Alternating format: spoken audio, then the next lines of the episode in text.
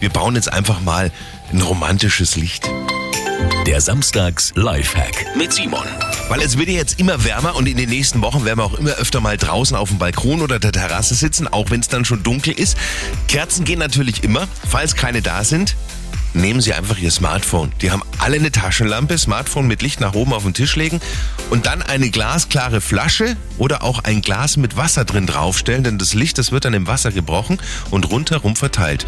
Das gibt ein schönes romantisches Licht, natürlich nicht nur auf Balkon und Terrasse. Simon Samstags Live, jede Woche gibt's einen neuen, natürlich auch immer noch mal zum Nachhören für Sie auf radioarabella.de.